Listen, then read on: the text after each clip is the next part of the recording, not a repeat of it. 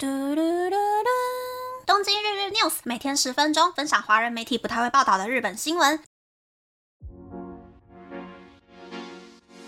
欢迎来到东京日日 news，我是可露咪。嚯，昨天那一集居然超过二十分钟了，刷新目前东京日日 news 时长最长的记录。写稿跟录音的时候有多开心，剪辑跟上传的时候我就有多痛苦。然后我就觉得，嗯，我好像话太多了。fine，所以昨天星期一没有介绍到真正的新闻嘛，所以这一集会介绍很多短短的，但是我觉得很有趣的新闻。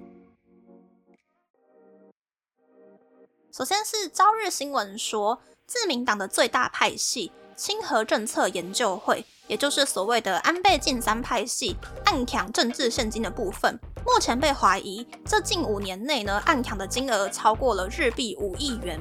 清和会里面九十九名议员都有拿钱，每一位议员分别拿了日币几万块到日币五千万。东京地检署进入调查之后，金额很有可能会继续上升。这个案件规模之大，组织性强，以违反政治现金法被立案的几率非常高。于是富士电视台的富士电视网 FNN 上周末进行的民调就显示说，岸田文雄内阁的支持率又降了百分之五点三。现在呢，只有百分之二十二点五，不支持率则是高达了百分之七十一点九。对于隶属于自民党的官房长官松野博一表示说会查清政治现金的这个承诺呢，九成以上的人没有办法接受。而对于政治现金的问题，百分之八十八点三的人觉得派系应该要去负责。于是，对于希望岸田文雄什么时候应该要下台的问题。百分之四十点五的认为希望岸田文雄尽早下台，百分之四十六点三的人是认为等明年九月任期结束之后就好该下台了，只有百分之九点三的人希望岸田文雄可以继续连任。此外，在民生方面，觉得岸田文雄明年六月还税于民等等的经济政策没有用的人占了百分之七十五，而觉得下一任首相应该要换谁当的问题。百分之十八点二的人选以百分之八十四点零七的超高得票率当选众议院议员的石破茂，百分之十六的人选前首相小泉纯一郎的儿子，曾经担任过环境大臣的新生代政治明星小泉进次郎，百分之十一点九的人选被我黑得很惨的数位大臣河野太郎，而岸田文雄呢，排名只有第七名而已。嗯，日本人真的是。没有用选票下架自民党的魄力耶！他们讲的每一个下任首相人选，全部都是自民党的人呐，没有台湾跟美国那种反转、反转再反转的过程。候选人要跑很多行程呐，多多说话，多多为自己拉票，还可以变成卡提诺、老天鹅还有夜夜秀的毯子。开玩笑的啦，趣味性和能力其实是不可以相提并论的。虽然台美选举选到就是连祖宗十八代都会被挖出来的风气，并不是那么的健康，但是呢，比较理智的中间选民们可以看见候选人的政绩、政策，还有他们的个性，投票这件事情就会变得比较简单。政治立场比较没那么明确的中间选民们都可以轻松投出想要投的人的话，那么那一张选票就不会被浪费掉。可以吸引各种光谱的人出门投票的选举，才是真正可以反映民意的选举。不过，有没有人可以去跟台湾的选委会说，请选委会学学韩国，在日本的大都市设置投票所啊？我每一次看到韩国人不用坐飞机回家投票，就觉得很羡慕哎。啊，我之前说，我觉得朝日新闻比较轻中的原因，是因为呢。日本大部分的主流媒体新闻都会写台湾，只有朝日新闻，我看到已经不止一两次了。他们在日本国内发布的新闻，会特别的去揣测上意，写中国台湾。然后呢，日本人有 N 百个巴布的岸田文雄下台的理由嘛，其中一个理由就是二零二五万国博览会。第两百零九集有说到，万国博览会的土地还有建筑物问题都很大，房子盖不到十分之一。但是人事费还有材料费涨个不停，然后一直和中央政府、地方政府追加预算。可是呢，最开始申请到万博会的时候，制定的预算明细就少了警卫费用，少了这个，少了那个，少了很多费用，就一直不停的找各个政府去要钱，要到现在呢，大家都怕了。虽然万博的主办方表示会用门票的收入去填补追加费用。想要让金主爸爸们开心。但是前几天开卖的第一批预售票销量十分不好，让金主爸爸们纷纷闪避。所以呢，日本中央政府就已经说了，就算万博会最后办完出现了赤字，中央政府也不会负责。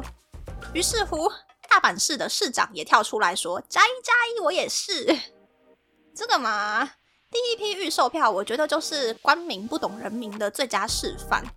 大阪万博是一年半后举办的哦，但是第一批门票在十一月开卖。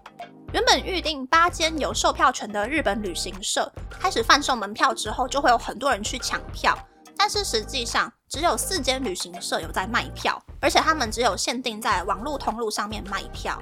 这些旅行社都表示说，如果在门市卖票的话，还要把店面租金跟店员的人事费用算下去，太不划算了。所以打算用饭店加万博门票的捆绑行销方式进行贩售。但是大阪的饭店。到现在都没有开放一年半后的订房服务嘛？还没有决定住的地方是要怎么卖票呢？于是乎，第一批预售票，与其说卖的没有很好，倒不如说没有人想要卖。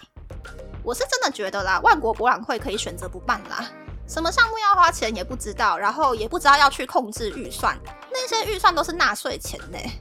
真不愧是万博，因为万博的担当的那个万博相呢，万博大臣，他就是。安倍派系的人哦，而且万博的目的其实是要吸引全世界各地的人去大阪观光消费嘛，连旅行社的需求可能会出现的售票模式都不清楚，主办方就单方面决定说一年半前我就要卖预售票，我真的是看不懂是在搞什么耶。如果是我的话啦，在和旅行社进行招标说明的时候，我一定会问。门票的原价还有售价绝对不可以改变。那么，以吸引人潮、提高售票率的观点来看，旅行社可能会用什么方式来帮我卖门票？最后再去综合估计，说可以卖出去的门票数量，以及可以吸引多少人次到大阪等等的因素，去决定最后的得标者。并且制定出我觉得可以或是我觉得不可以的贩售模式，去提高门票的心理价值，让民众觉得说这张票好像有一点点难买，万博好像很受欢迎的样子，我要不要也来跟风买一张门票？以目前的结果来看，提早一年半卖预售票，这一张万博门票已经变成是没有人想要买的票了，万博也变成没有人想要去参加的活动。门票的心理价值已经远远低于实际售价了，可以说是一个非常成功的行销失败案例。再来是关于 Z 世代年轻人的工作思维。前阵子应该有很多人看到一个美国女生抱怨说，为什么要从早上九点工作到五点，然后还一边哭的新闻吧？我一开始也觉得说，啊，生活不就是这样吗？抱怨什么？我在日本还要多加一个小时的休息时间，每天被绑在公司九个小时。可是看完他整支影片之后，我觉得他提出了一个打破既定观念的话题，是一个非常正面的影片。的确哦，我们只能够领八个小时的薪水，可是每一天却还要多付出超过两三个小时的时间成本去上班，牺牲了我们剩余的时间，被迫减少自己的兴趣。影片里的那个女生，她是说她减少了和其他人 social 的时间，去交朋友的时间。我的话，可能是牺牲了看动漫、看连续剧的时间。自从上班之后呢，我在半年之内就已经失去了追剧的这个兴趣爱好。直到现在，我也不懂得要怎么去追剧了。为了工作，我们好像都被迫变成了不是自己的那个样子，但是我们却一直觉得这是一件很理所当然的事情。当然啦，日本尤其是东京，很多公司都缺有能力的正社员嘛，所以这些公司就会开放远距工作的选项。然后也有公司会开放 core time 制度，只要早上十点到下午三点仍有待在公司，几点上班几点下班都没有关系。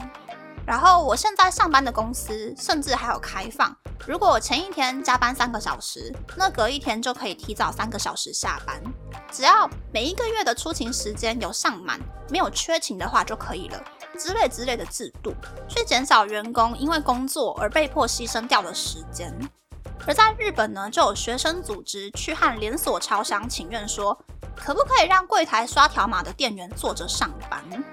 东京文教大学三年级的学生风木茂在贝西亚超市工作，他觉得为什么一定要站着上班呢？有很多跟他一起上班的人呢，常常站到腰酸背痛，下班之后要去按摩疏解疼痛，甚至有些人痛到只能够辞职了。于是呢，今年九月开始，贝霞在一部分的店铺进行了一个半月的测试，看看店员坐着上班会不会收到客诉。结论就是完全没有客人去投诉，甚至呢，连店员们因为可以坐着上班嘛，也不会那么疲惫了。贝霞在测试结束之后呢，有对消费者进行问卷调查，只有三成的人反对店员坐着上班。这些人反对的理由是，他们觉得坐着上班看起来很没有精神。目前呢。日本首都圈的学生团体已经募集到两万两千人份的联署书，今后将会和超市商议开放可不可以坐着上班的事宜。大概就是这样啦。其实美国的超市店员都马是坐着在刷条码呀，韩国的超商店员还可以坐着玩手机嘞。当然啦，店员们没有在柜台的时候要爬上爬下帮忙补货，做很多体力活，强迫店员一天站四到八小时上班，其实完全一点都不人道。如果开放坐着上班的话，有一些店员只要负责柜台就好的超市呢，也许就可以聘用不能够久站的人工作，也可以舒缓超市店员不够的那个压力。其实日本的 Lawson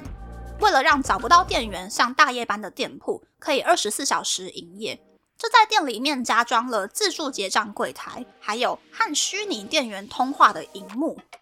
客人在店里如果遇到什么状况的话，就可以去问虚拟店员。而真人店员呢，就可以在店里面专心整理商品，或者是清洗咖啡机之类的设备。